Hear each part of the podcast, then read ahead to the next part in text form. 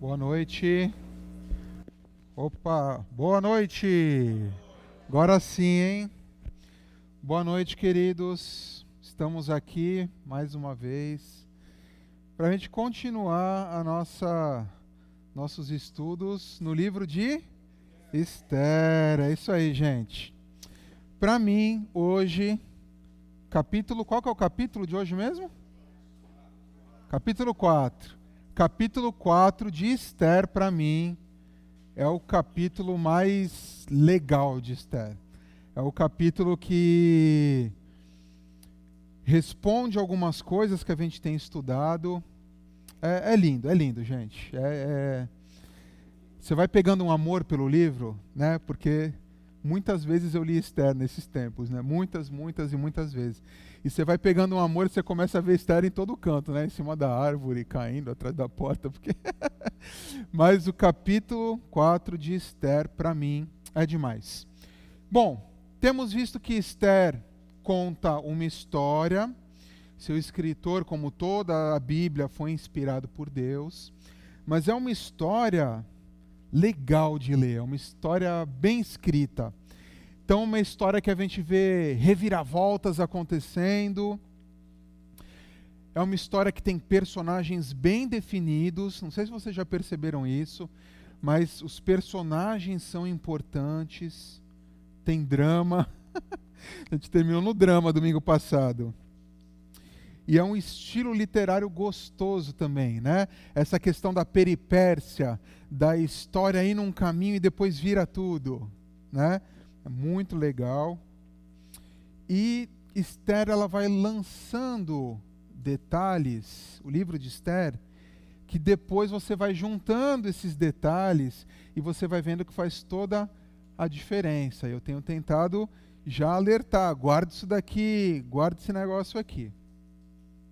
É, vamos relembrar então, para a gente ir aquecendo aqui e se lembrando, sobre os nossos quatro personagens principais aqui, vão ficar nesses, não vai ter mais nenhum, tá?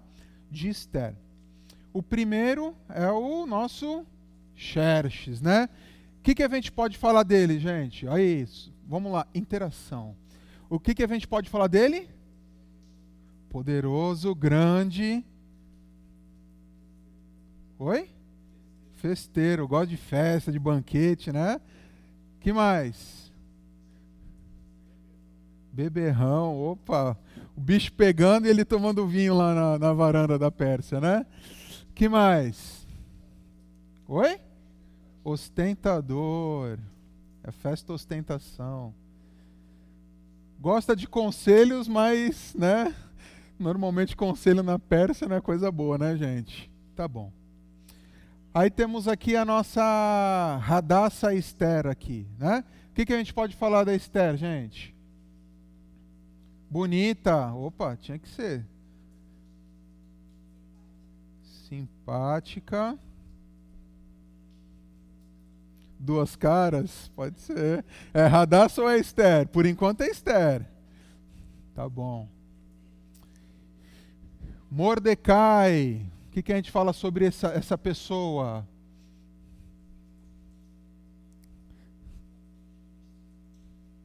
Vou pular o Diego aqui, que ele está falando muito aqui. Já ouviu duas vezes também, né, Diego? E aí, gente, Mordecai. Pessoa boa. Porteiro. Oi? Cuidou de Esther. É um judeu raiz com nome persa. Tá bom. E o Amã, hein, gente? Bigodinho da mãe é ótimo aqui, né? E o Amã? Falso. Amã. Prepotente, né? Manipulador. Opa. Total. E com esses personagens bem determinados, bem trabalhados, a história vai andando. E eu gosto também do livro de Esther, porque já falei isso para vocês, Esther parece com os nossos dias de hoje. Cadê Deus em Esther, nos três primeiros capítulos? Deus não apareceu, não tem ali Deus, Senhor, mandamento, sacrifício. Deus não fez nada visivelmente parecido com nossos dias de hoje, né? Que a gente sente Deus agindo, mas nos bastidores. Deus não está no palco do mundo, mas ele está agindo nos bastidores. E falando em bastidores, Deus está cuidando de tudo com uma mão invisível, certo? E eu trouxe a nossa história de hoje aqui, hein, gente? Essa daqui para dona de casa já arrepia, né? Porque já lembra de uma privada, né? Mas tudo bem. Então, essa aqui é a nossa história. É uma luva, você pode dizer, né? Sei, tem alguém aqui primeira vez? Não? No, numa sequência de Esther? Não? Então tá bom. Então vocês já sabem, né? Vocês já sabem a história da história? Temos aqui uma luva que serve para proteger as mãos, né? Para não cair o cloro, né? Para você não encostar em coisas nojentas, né? Mas essa luva sozinha não faz nada, ela precisa de uma mão. Assim também é a nossa história que acontece como nos dias da Pérsia, né? Que desenrola, o tempo anda, né? A história está acontecendo, mas nós temos certeza e Esther nos mostra isso que a história sem Deus não é história, ela não acontece sozinha. Deus ele entra na história. Não tinha tamanho GG. Deus entra na história e a história acontece com uma mão invisível que permite que as coisas aconteçam.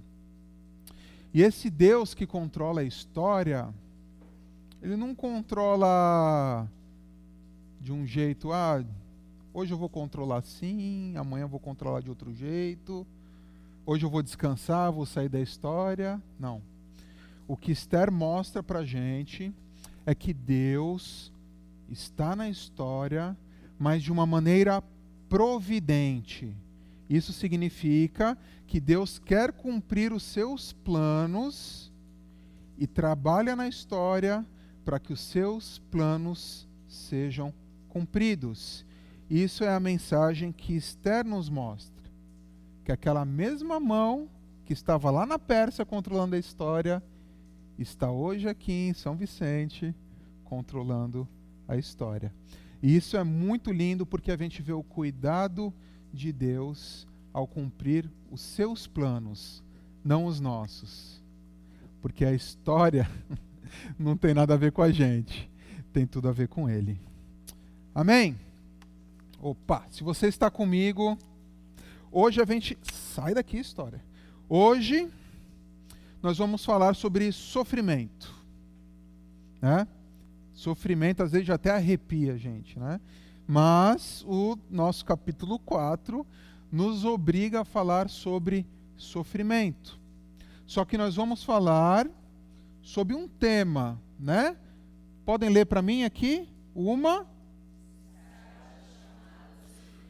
Ok, então nós vamos pensar numa escada que ao subir nos degraus você vai chegar em algum lugar, tá? E essa escada se chama sofrimento. Então você pensa aí, memoriza na sua cabeça uma escada, pode ser a escada que você mora no terceiro andar, né, e tem que subir toda aquela escada todo dia, ou pode ser uma uns degrauzinhos que você suba, ou uma escada que encosta na parede, eu não sei. Mas a gente vai chamar essa escada de sofrimento. E a gente vai ver Esther capítulo 4, onde existe sofrimento, e vai ver que às vezes Deus coloca essa escada para a gente subir, e que o sofrimento, se respondermos bem, vai servir para nos levar para mais perto dele da vontade dele, mesmo que haja sofrimento. Tá bom? Guarda essa ilustração na sua cabeça e a gente vai conversando ela durante o texto aqui. Ok? Vamos lá então para Esther, capítulo 4. Se você não está ainda, abra aí na sua Bíblia, por favor. Abriu? Caramba. Vocês estão bom, hein, gente? Capítulo 4 começa mostrando como Mordecai e os judeus reagiram àquela lei que Amã havia sugerido para Xerxes. Vocês se lembram disso? Qual que era a lei, gente? Matar todos os judeus no último mês lá do, do calendário judeu e faltavam 11 meses bem ansiosos para que houvesse ali um genocídio. Versículo 1 e 2 falam assim: Quando Mordecai soube de tudo isso, tudo que Amã fez, rasgou a roupa em sinal de tristeza, vestiu uma roupa feita de pano grosseiro, pôs cinza na cabeça e saiu pela cidade como, gente? Chorando e gritando. Quando chegou à entrada do palácio, ele não entrou, pois quem estivesse vestido daquela maneira não podia entrar. Então a gente vê aqui Mordecai desesperado, tá? Faltam 11 meses para todo o povo ser aniquilado, porque eu não me curvei para Amã. Então Mordecai, ele deixa evidente essa tristeza, como as pessoas daquela cultura faziam.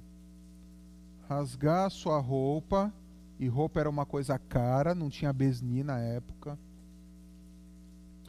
Ele vestiu uma roupa de pano grosseiro, que era uma roupa de pelo de, de pele de jumento ou de camelo, ou seja, uma coisa desconfortável cinzas na cabeça, sinalizando: eu estou morto, já era, prefiro não viver. E chorando e gritando pela cidade. Profunda dor. A gente está vendo o que aqui, gente? Sofrimento. Você se lembra como são os decretos da Pérsia? Falei semana passada irrevogáveis. Não adianta ir na Paulista fazer protesto. Não adianta dar dinheirinho para ministro do STF que não vai voltar a decreto. Nem o próprio rei poderia cancelar um decreto. Ou seja, a situação é muito desesperadora. Não é algo que dava para correr atrás, fazer algum desenrosco jurídico, não dava. Lei na Pérsia é lei que não muda.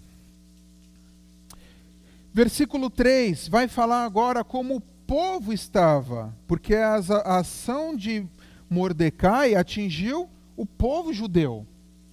E em todas as províncias, em todos os lugares onde foi lida a ordem do rei, os judeus começaram a chorar em voz alta.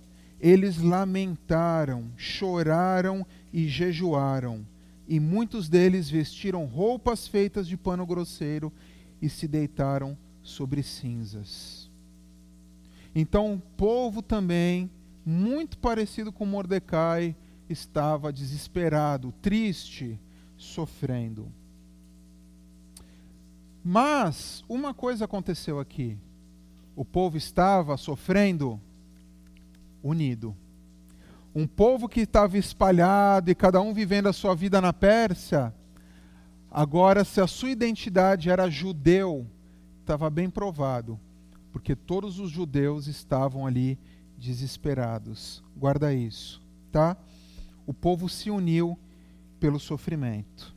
E todos pensando naquela Páscoa, que foi a Páscoa mais triste, e que em 11 meses estaremos aniquilados. Ok? Drama, né, gente? Ó, você está lendo um livro dramático, abaixa a luz, fica aquela cor preto e branco. É assim que estava na Pérsia nesse momento. E agora Esther vai chegar aqui. A Esther ela não, não apareceu no capítulo 3, mas Esther vai aparecer aqui no capítulo 4. E no versículo 4, leiam para mim, por favor. Vamos lá? Um, dois, três.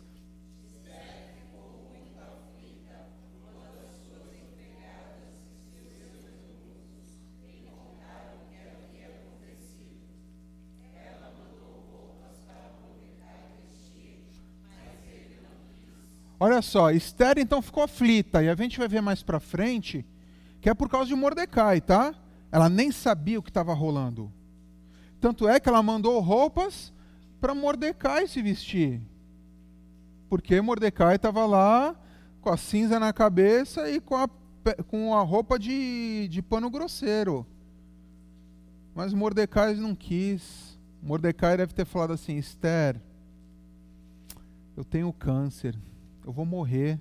Não adianta me dar band-aid para eu colocar aqui. Você não entendeu o problema, Esther. Versículo 5 fala assim: Então ela mandou chamar Ataque. Ataque aqui vai ser um leve trás, tá? O telefone antigo. Um dos eunucos do palácio que tinha sido escolhido para atendê-la e ordenou que ela fosse falar com Mordecai para saber o que estava acontecendo e qual era a razão de tudo aquilo. Olha aqui o mistério alienada um mistério mergulhada na Pérsia, mas dentro do palácio, fazendo o quê? Banheira, pepino no olho, né? Curtindo o palácio, fazendo a unha quando quisesse, comendo o que quisesse, preocupada com o novo banquete, né? Ah, como vai ser a decoração do novo banquete? Porque a vida no palácio estava normal, enquanto o povo estava sofrendo. O próprio povo dela, os judeus estavam sofrendo. Esther, ela estava vivendo no centro do poder, mas distante da comunidade do povo de Deus. Esse é um dos problemas da gente viver encharcado na Pérsia e nas coisas da Pérsia. A gente acaba se esquecendo e não tem tempo para olhar os sofrimentos e a vida do povo de Deus. A Pérsia querendo acabar, matar todos os judeus, e Esther nem sabia o que estava acontecendo. A partir do versículo 6, o texto fala assim: Ataque, lembra, que é o eunuco, foi procurar Mordecai na praça que havia em frente ao palácio. Mordecai contou tudo o que tinha acontecido com ele. Presta atenção. Disse também a quantia exata que Amã tinha prometido depositar nos cofres do rei como pagamento pela destruição de todos os judeus. Mordecai entregou ao ataque uma cópia do decreto que havia sido lido por toda a cidade de Suzã, ordenando que os judeus fossem mortos. E Mordecai pediu ao ataque que levasse a cópia a Esther, explicando tudo direito e pedisse a ela que fosse falar com o rei e insistisse que ele tivesse piedade do povo dela. Então, Mordecai sabe tudo o que está rolando. Lembra que eu falei que Mordecai sempre sabia de tudo? Então ele faz assim: contou para Ataque que ia contar para Esther tudo o que aconteceu. Eu não me curvei para Amã. Amã ficou irado. Amã quis acabar com todos os judeus. Ele falou da quantidade exata que Amã tinha pago. Lembram disso daí? 42 mil quilos de prata. Ele falou, fala para Esther que Amã pagou 42 mil quilos de prata para que o plano dele funcionasse. Pegou uma cópia do decreto e falou: leva para Esther. Esther, faz alguma coisa, você está no palácio. É contigo, Esther. Versículo 9. Ataque fez o que Mordecai tinha pedido, e Esther mandou ataque entregar a seguinte resposta a Mordecai: É do conhecimento de todos, desde os servidores do palácio até os moradores de todas as províncias, que ninguém, seja homem ou mulher, pode entrar no pátio de dentro do palácio para falar com o rei, a não ser que tenha recebido ordem para isso. A lei é essa: quem entrar sem licença do rei será morto, a não ser que o rei estenda o seu cetro de ouro para essa pessoa. E já faz um mês que o rei não me manda chamar. Então Esther fala assim: imagina Mordecai recebendo essa mensagem, gente. Mordecai, você não sabe como são as coisas na Pérsia, Mordecai. Na Pérsia ninguém entra na presença do rei sem ser chamado. Mordecai, você não se lembra que na Pérsia a mulher não dorme, rainha não dorme na cama com o rei, Mordecai? Mordecai, na Pérsia, mulher não pode interromper o marido. Não dá para ligar, mandar WhatsApp. Não dá. Mordecai, se alguém for falar com o rei, ele não tiver num dia bom, ó, já era. E por último, deixa eu te contar um recado, Mordecai. Já faz um mês que ele não me chama. Como que é essa Esther aqui, gente, do capítulo 4, versículo 11, até o versículo 11? Ela não é corajosa, a gente está falando de uma Esther medrosa. A gente está falando de uma Esther desconectada com o povo judeu, que está vivendo o uhul do palácio, enquanto o povo está sofrendo. A gente está falando de uma Esther muito mais persa do que judia, muito mais Esther do que Radassa. Preocupada talvez lá com as coisas do palácio. O povo sofrendo, ela. É, primo, não posso fazer nada. Vai ter que matar todos os judeus. Imagina Mordecai ouvindo isso, gente. Versículo 12. Quando recebeu a mensagem de Esther, Mordecai mandou o seguinte recado para ela. E aqui é muito importante esses versículos, tá bom? Não pense que, por morar no palácio, só você, entre todos os judeus, escapará da morte. Ele está falando assim: Esther, você é persa, querida. Oh, você é judia, queridinha. Tá? Não acha que você vai ficar no bem bom aí daqui a 11 meses, não, tá bom? Eu te deduro, Esther. Esther, Esther, se você ficar quieta, eu conto que você é judia. Mas o versículo 14 é dramático, gente. Eu vou ter que até colocar a história aqui de novo. Minutinho só. Presta atenção, hein? eu falei que Esther conta sobre a doutrina da providência, certo? Deus controlando a história para manter as suas promessas, certo? Não é isso? Vamos lá para o 14. Se você ficar calada numa situação como essa, do céu virão socorro e ajuda para os judeus, e eles serão salvos. Porém, você morrerá e a sua família e a família do seu pai desaparecerá. Mordecai está falando assim: Eu conheço a doutrina da providência. Se você ficar calado, Esther, Deus vai continuar cumprindo as suas promessas. Ele vai dar um jeito. O que o texto fala aqui é que do céu virão socorro e ajuda para os judeus. Porque ele sabia que Deus tinha uma promessa com os judeus.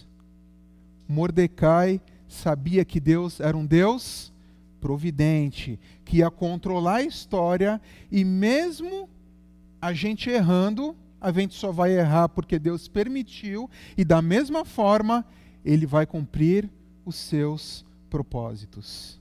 Mas o texto continua. Você vai ter que grifar aí na sua Bíblia, essa segunda parte do versículo 14. Mas quem sabe, talvez você tenha sido feita rainha justamente para ajudar numa situação como essa. Sabe, a gente não faz o que faz e está onde está por um acaso. A gente está por um motivo. E essa é a doutrina da providência. Se estamos aqui, ou se não viemos, ou se temos a nossa família, o nosso trabalho, os nossos filhos, os nossos pais, não é por acaso. Nós estamos no lugar que deveríamos estar para cumprir os propósitos de Deus. Isso foi um chacoalhão de Mordecai em Esther.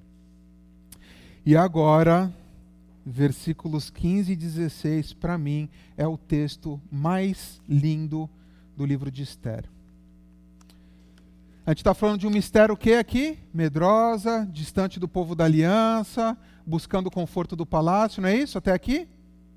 Esther, a partir do versículo 15, é outra, gente. Esther enviou a Mordecai a seguinte resposta: Vá e reúna todos os judeus que estiverem em Suzã, e todos vocês jejuem e orem por mim. Durante três dias não comam nem bebam nada, nem de dia nem de noite. Eu e as minhas empregadas também jejuaremos. Depois irei falar com o rei, mesmo sendo contra a lei. E se eu tiver que morrer por causa disso, eu morrerei. Essa é a Esther que a gente queria ver. Essa é a Esther transformada. Essa é Esther que converteu a sua vida de caminhar para fazer só a sua vontade, agora para abandonar tudo que tinha para seguir aquilo que Deus queria para a vida dela. Isso aqui é muito louco, gente. E Paul Tripp escreveu uma frase, não tem nada a ver com Esther, é de outro livro dele, mas eu acho que tem tudo a ver com isso daqui. Preste atenção nessa frase aqui. Nós simplesmente não fomos feitos para viver para nós mesmos. Fomos colocados na terra para ser parte de algo maior do que as fronteiras estreitas de nossa própria sobrevivência e da nossa pequena definição de felicidade. Isso é uma verdade muito grande para a nossa vida, gente. Vamos ler para fixar? Vamos lá? Um, dois, três.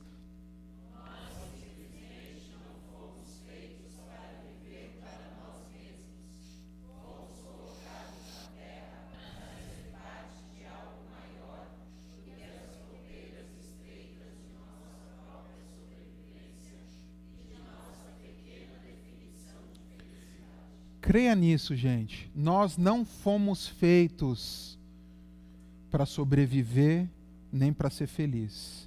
Esquece. Nós somos feitos para algo muito maior. Muito maior.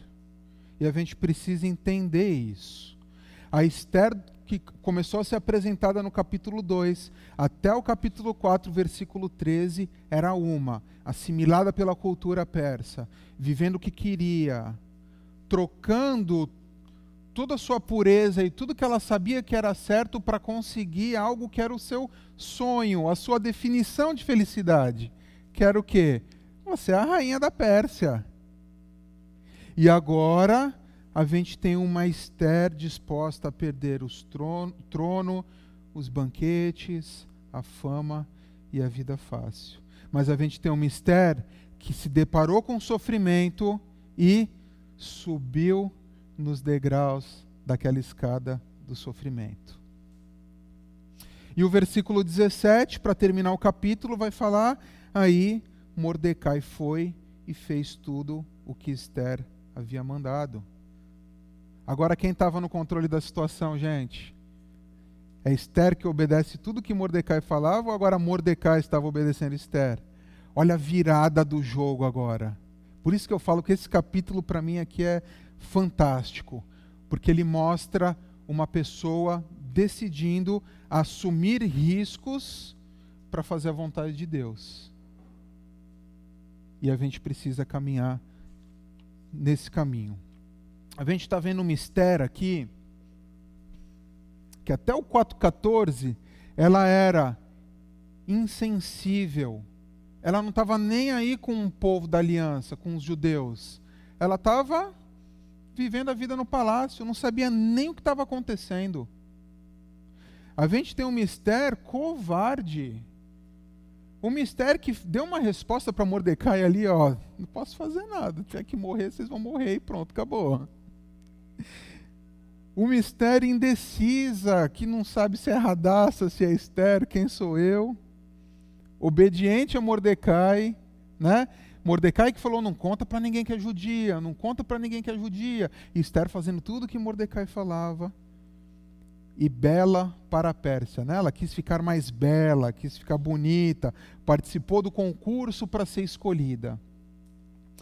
A partir do versículo 4, do capítulo 4, versículo 15, a gente tem um mistério como engajada.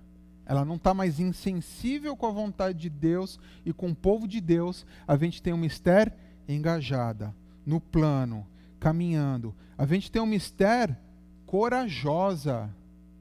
O mistério que agora que falou, se tiver que morrer, eu morro. Beleza, vamos embora. Jejua todo mundo aí que eu vou lá.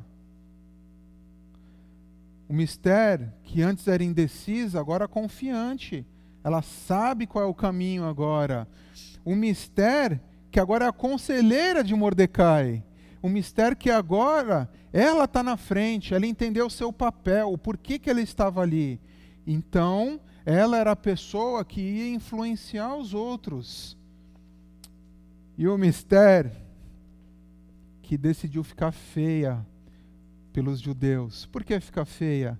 Ela ia se apresentar para Xerxes. Como que você fica depois de três dias de jejum, gente? Saudável? Bonito, né? Animado? Não. Então, Esther, além do risco de estar perante Xerxes, ela estava indo perante Xerxes fraca, abatida, com olheiras. Mas ela decidiu fazer isso de qualquer forma.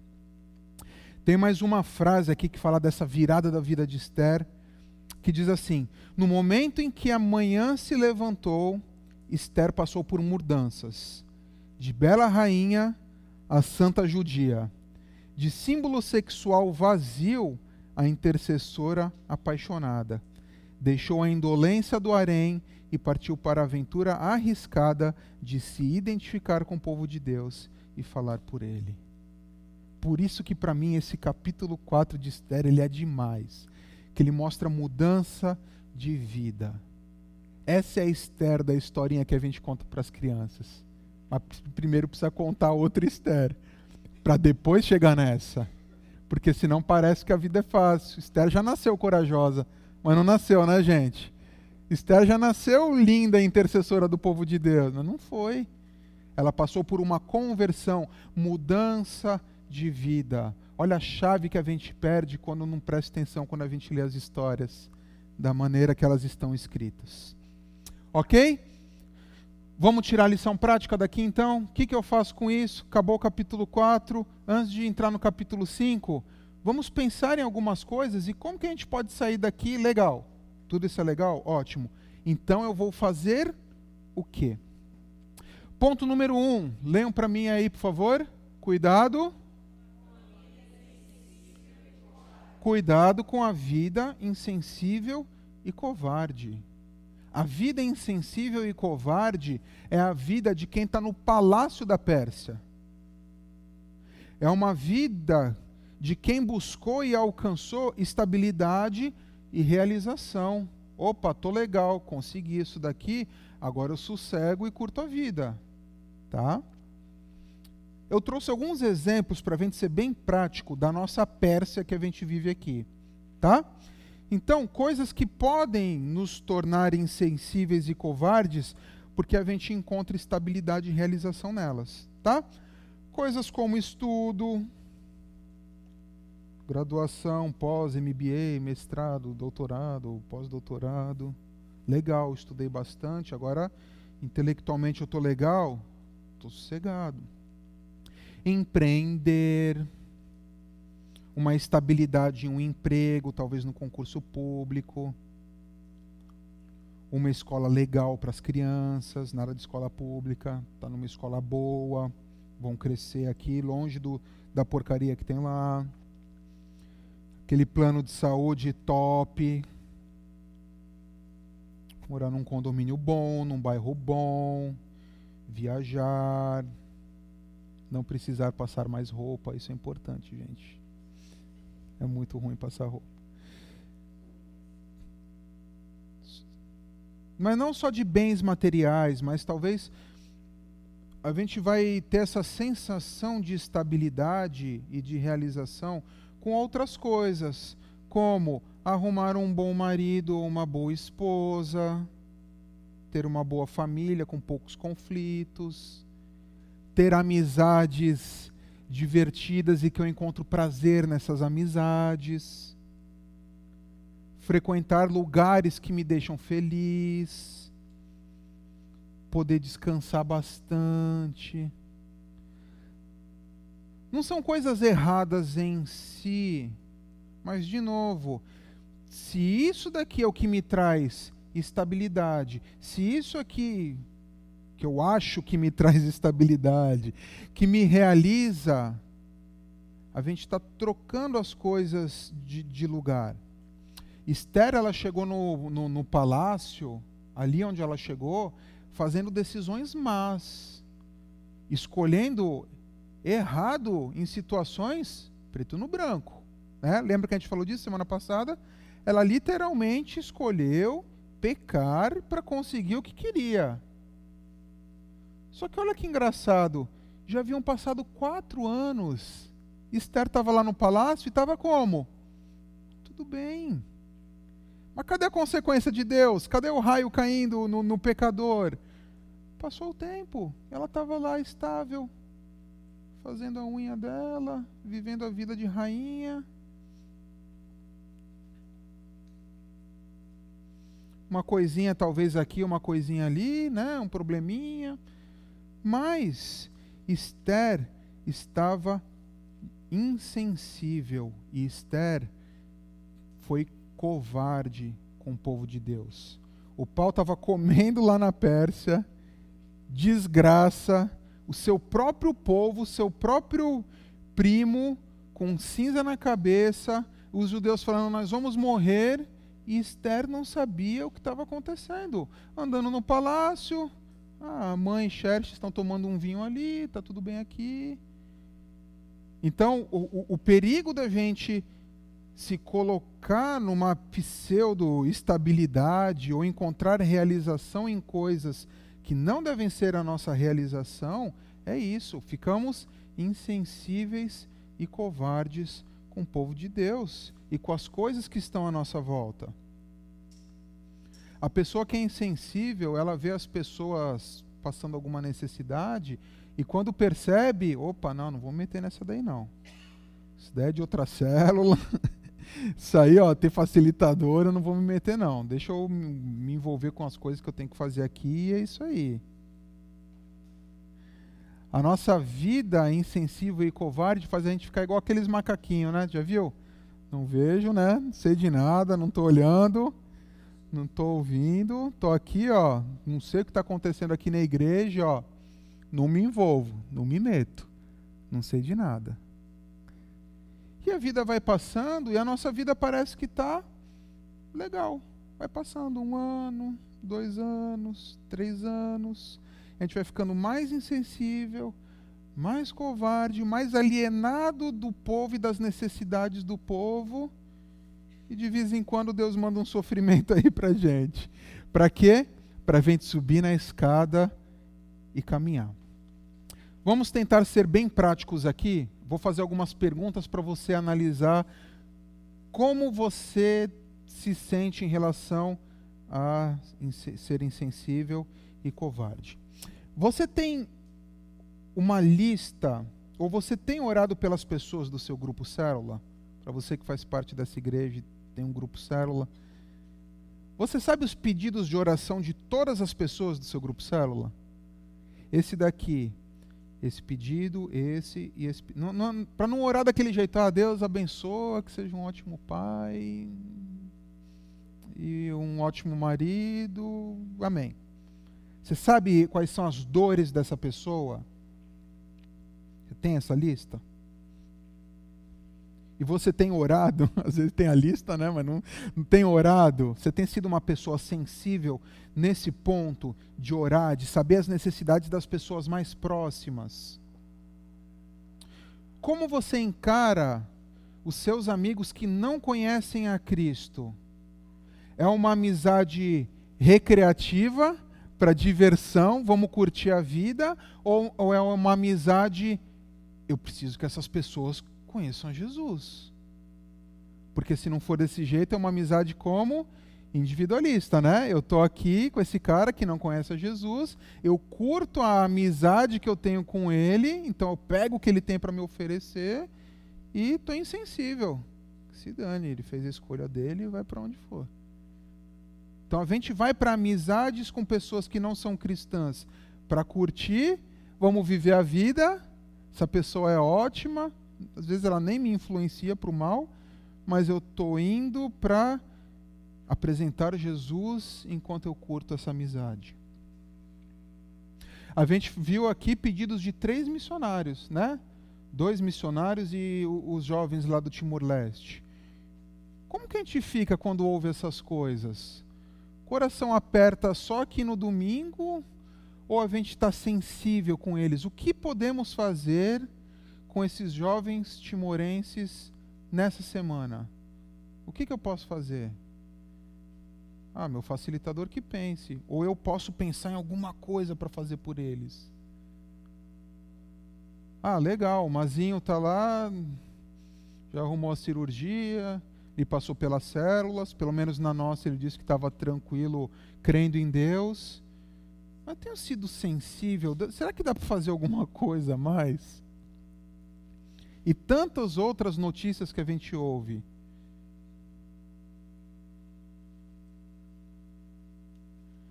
as necessidades da nossa igreja. Estamos de olho? Estou buscando servir a minha própria igreja? Necessidades, pessoas, situações. Eu tenho me preparado ministerialmente para apoiar a igreja. Eu tenho lido livros que me ajudem a aprender coisas que eu possa servir a igreja. Eu tenho estudado algo a mais do que aquela devocional de cinco minutos quando eu faço. Tenho me capacitado. Abre um fortalecendo a fé, eu quero fazer. Acontece uma coisa, vamos embora. Quando a gente não percebe o que está rolando em volta da gente, estamos como Esther no palácio da Pérsia, ignorando o povo de Deus que está sofrendo os nossos irmãos que estão sofrendo, às vezes do nosso lado. E a gente fica naquela, eu ajudar, nem pensar. Eu trouxe um texto aqui, que fala aqui, texto de Gálatas 5, 13 e 14.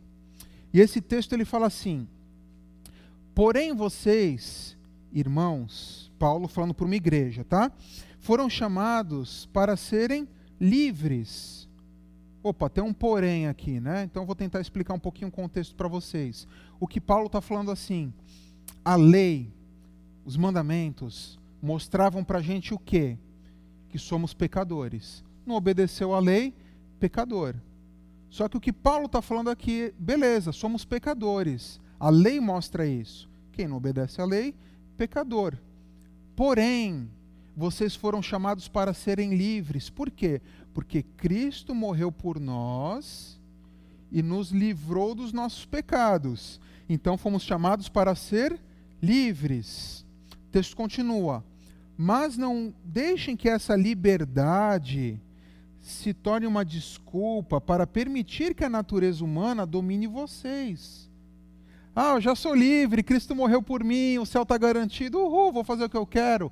Não, não é para isso que vocês foram chamados, não. Pelo contrário, que o amor faça com que vocês sirvam uns aos outros. Que o amor faça com que vocês desçam do palácio e olhem pessoas que precisam ser servidas. Pois a lei inteira se resume em um mandamento só: ame os outros como você ama a você mesmo. Eu não estou falando para a gente fazer voto de mediocridade, temos que ser pobres, vamos vender as nossas coisas, não é isso que eu estou falando. Não vamos fazer mais coisas prazerosas, não é isso que eu estou falando. O que eu estou falando é de ordenar as coisas da maneira certa. Eu amo a Deus em primeiro lugar, eu busco a Deus e a Sua vontade em primeiro lugar. E as outras coisas eu acrescento aqui. Aí eu acrescento os meus bens, que eu tenho que trabalhar e produzir riqueza. Eu acrescento a minha família. Eu acrescento os prazeres, o descanso e tudo que é bom. Mas em primeiro lugar, a vontade de Deus. Quando está desse jeito, equilibrado, a gente consegue amar uns aos outros. Porque Deus nos mostra isso. E se Ele está no número um, eu vou poder amar uns aos outros. É uma escala de valores. Ok? Opa, bastante coisa já, não é, gente? Relaxa aí, mexe a cabeça que a gente já está acabando, tá?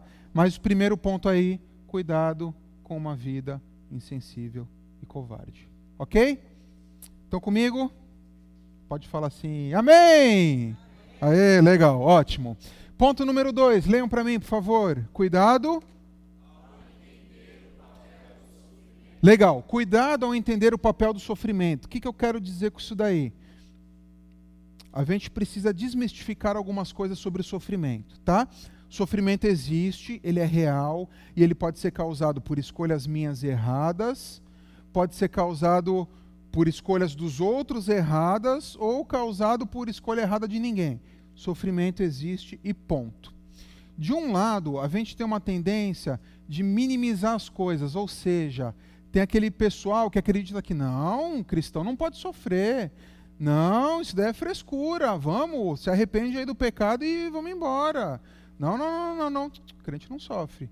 Mentira. Olha um ponto aqui, um extremo tão forte, falando que o quê? A gente não sofre? Peraí, gente. A gente sofre, Deus manda sofrimento. E num outro ponto, a gente corre o risco do quê? esse sofrimento que eu estou passando está definindo as minhas atitudes. Ah, você sabe por que, que eu estou desse jeito? Porque eu estou passando por isso. Ou seja, eu estou pegando o sofrimento e definindo as minhas escolhas, às vezes fazendo escolhas erradas. Mas, ah, não, mas você não sabe como foi a minha infância. Ah, não, você não sabe o que eu passei. Ah, não, você não sabe o que, que aquele fez comigo. Isso vira uma desculpa para eu poder pecar. Hoje, antes de vir para cá, a gente teve um problema em casa, crise, né? Uma das crianças, irada, com raiva, mas é porque ela falou aquilo de mim.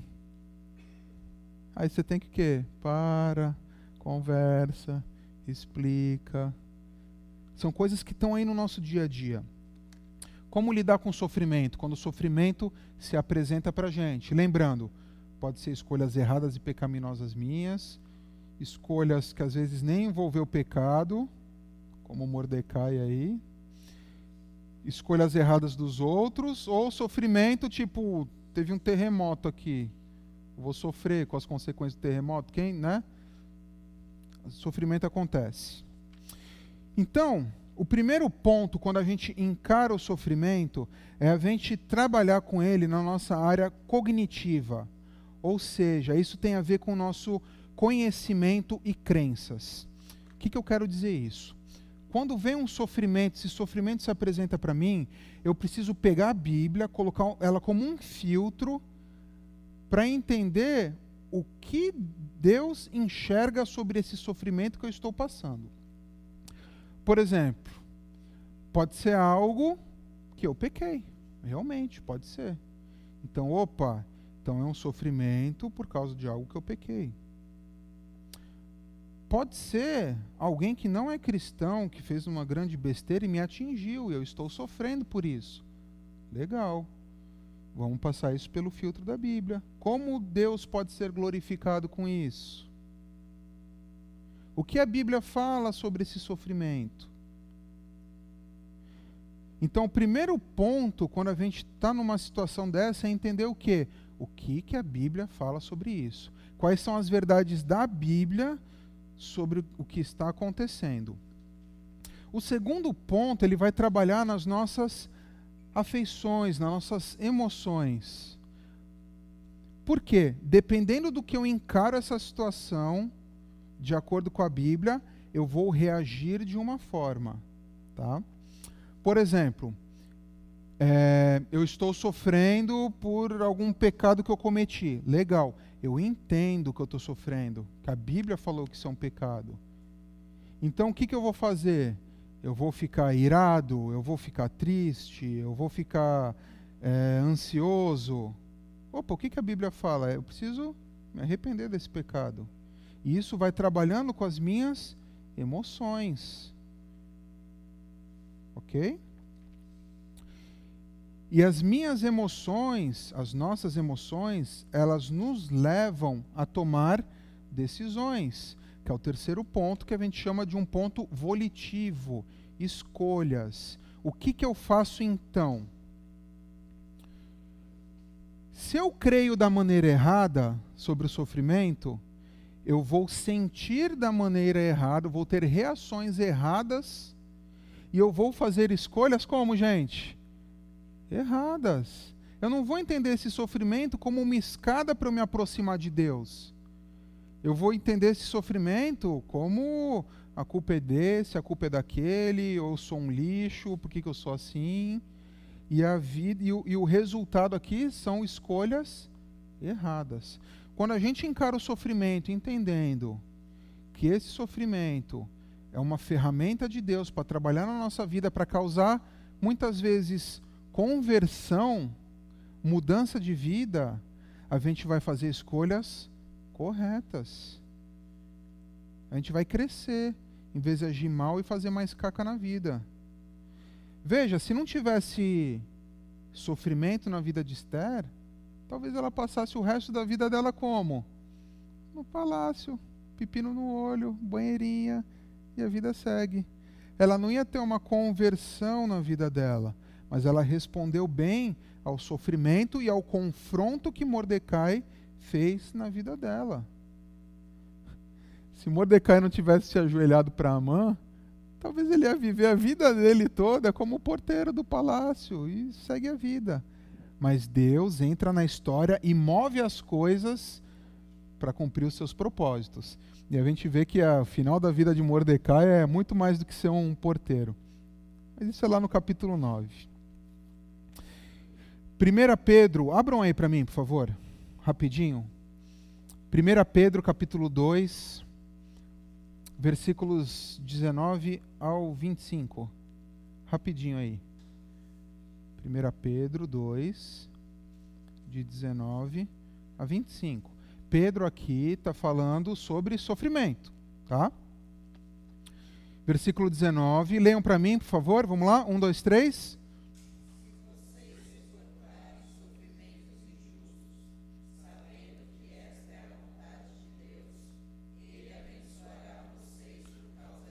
Legal, ele está falando de que tipo de sofrimentos aqui? Injustos, tá? Perseguição, meu patrão mandou embora e eu não fiz nada de errado, tá?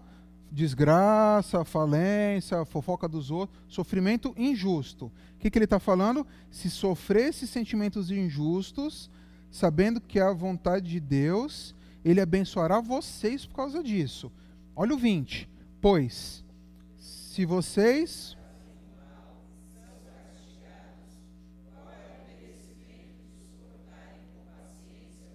Pode parar aí. Então, se vocês fazem o mal e são castigados, qual é o merecimento de suportar com paciência o castigo? Ou seja, se o que você está sofrendo é uma besteira que você fez, limite-se, não, tem nada mais o que fazer do que sofrer, do que sofrer esse sofrimento, aí, do que passar por esse sofrimento, tá?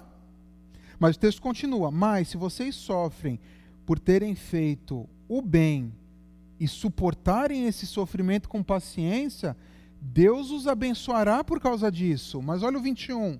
Pois vocês. Então ele chamou a gente também para quê, gente? Para suportar o sofrimento injusto.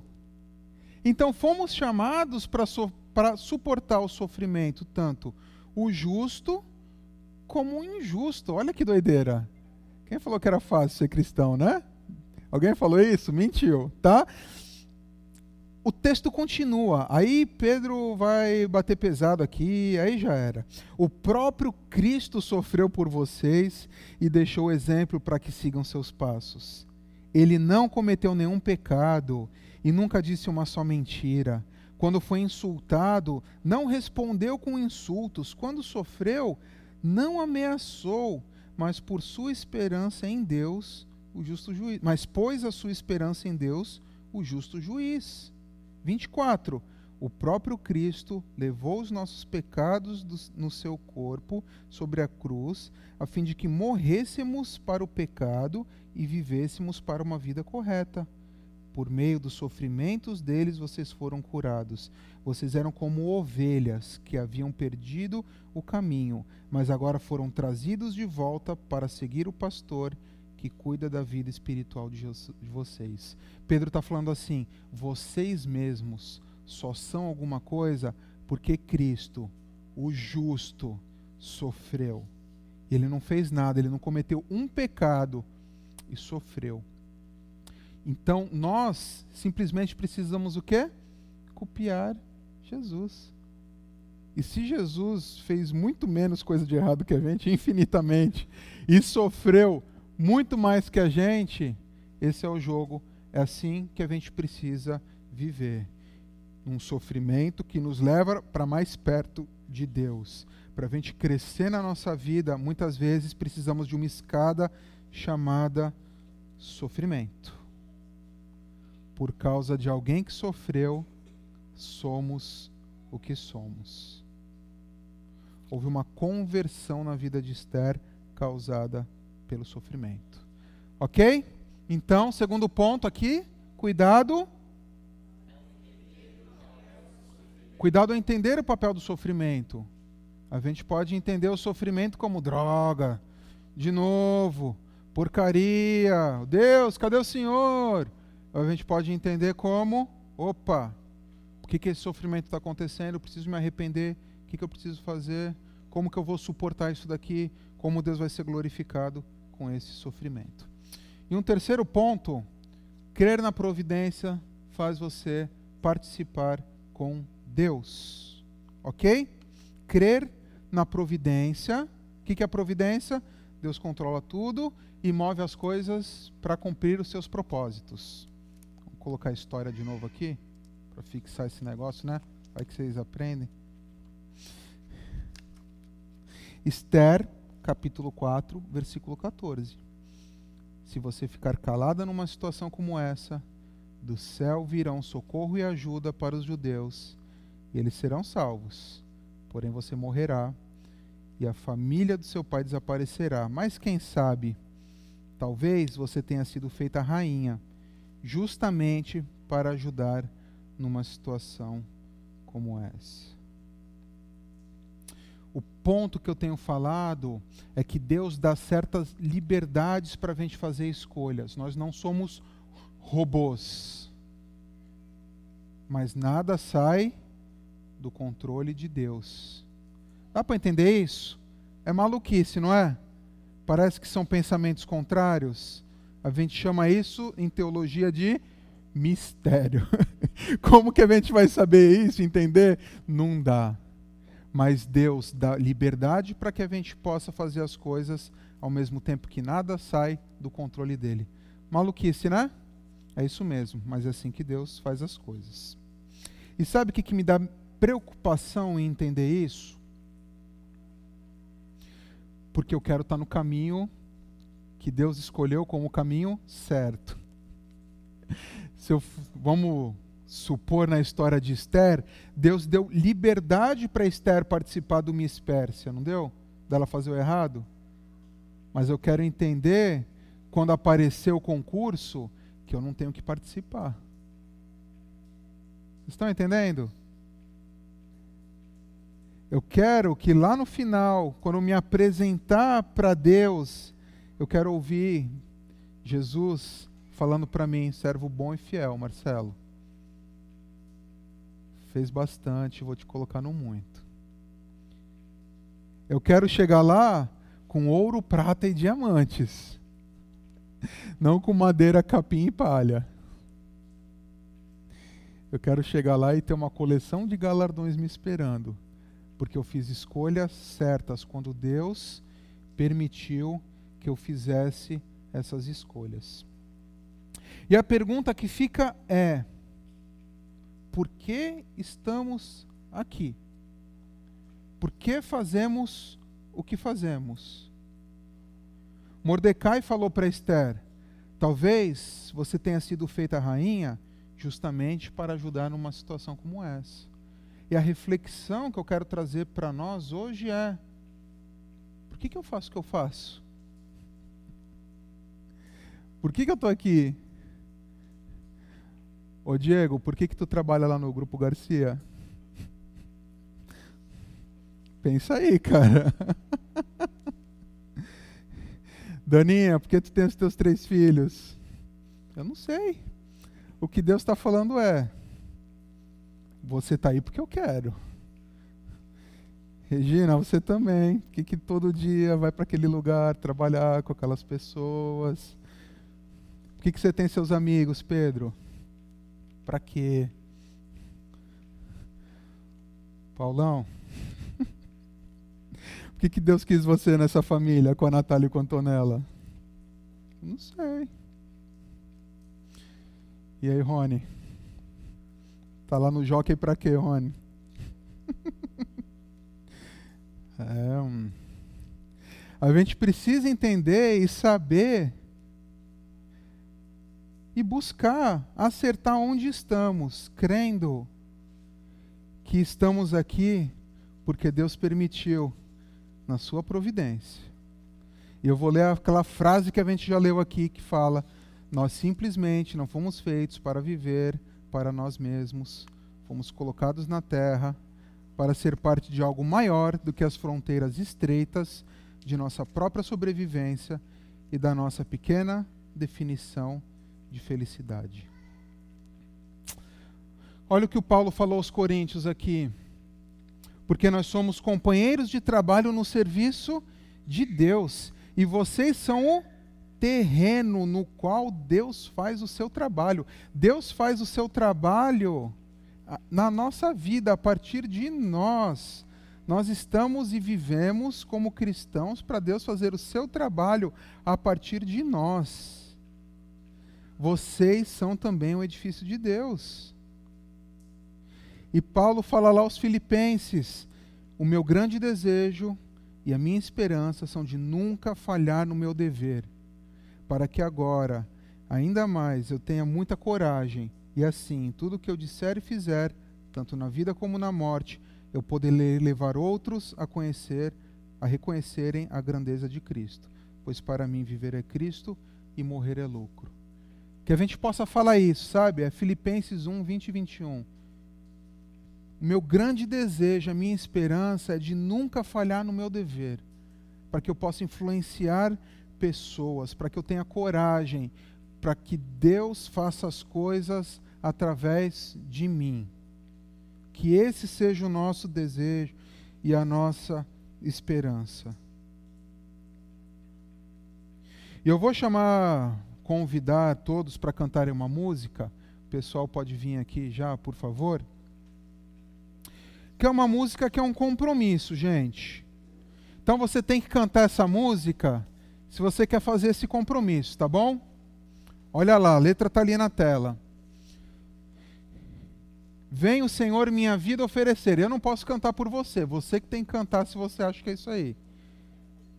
Como uma oferta de amor e sacrifício. Oferta tem vontade, gente? Oferta é sacrificada, não é? Então, a, a ideia dessa música é: Deus, eu me ofereço ao Senhor como uma oferta para o Senhor fazer em mim o que quiser. Para te adorar foi que eu nasci, cumpre em mim o teu querer, faz o que está no seu coração, na sua providência, na sua vontade. Amém? Vamos cantar? Vamos ficar de pé?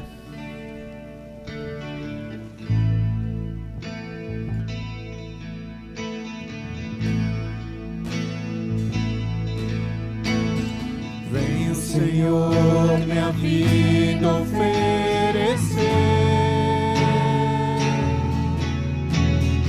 como oferta de amor e sacrifício. Quero minha vida a ti.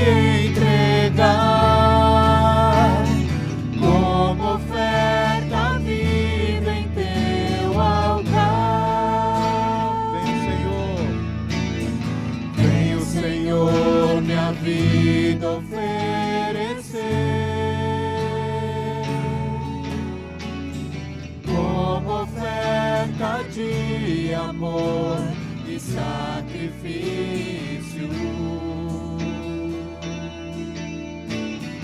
Quero minha vida a te entregar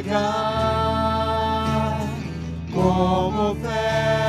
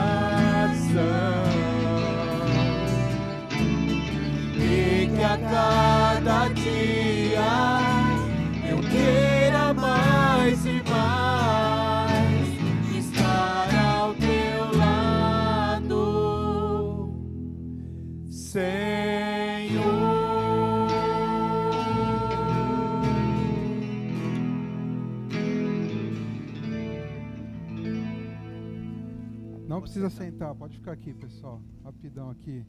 Ó. Será que Esther foi na presença de Xerxes? Hum, será que Xerxes estendeu o seu cetro para Esther? Como que desenrolou essa história?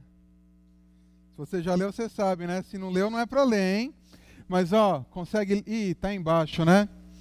Que a gente possa ir para casa pensando nesses três pontos. Cuidado com a sua vida, se ela está insensível e covarde. Se você, na sua posição, tem conseguido prestar atenção no que está acontecendo à sua volta, na sua igreja, nas pessoas próximas a você. Cuidado também ao entender o papel do sofrimento. Sofrimento é uma escada que nos leva para mais perto de Deus. E terceiro, crer na providência faz você participar com Deus. Você saber que Deus é providente faz você saber que você está aqui por algum motivo. E a gente precisa mexer no nosso coração, avaliar e saber se eu tenho feito o que eu tenho que fazer onde eu estou. Amém? Boa semana, queridos. Até semana que vem. A gente continua no capítulo 5.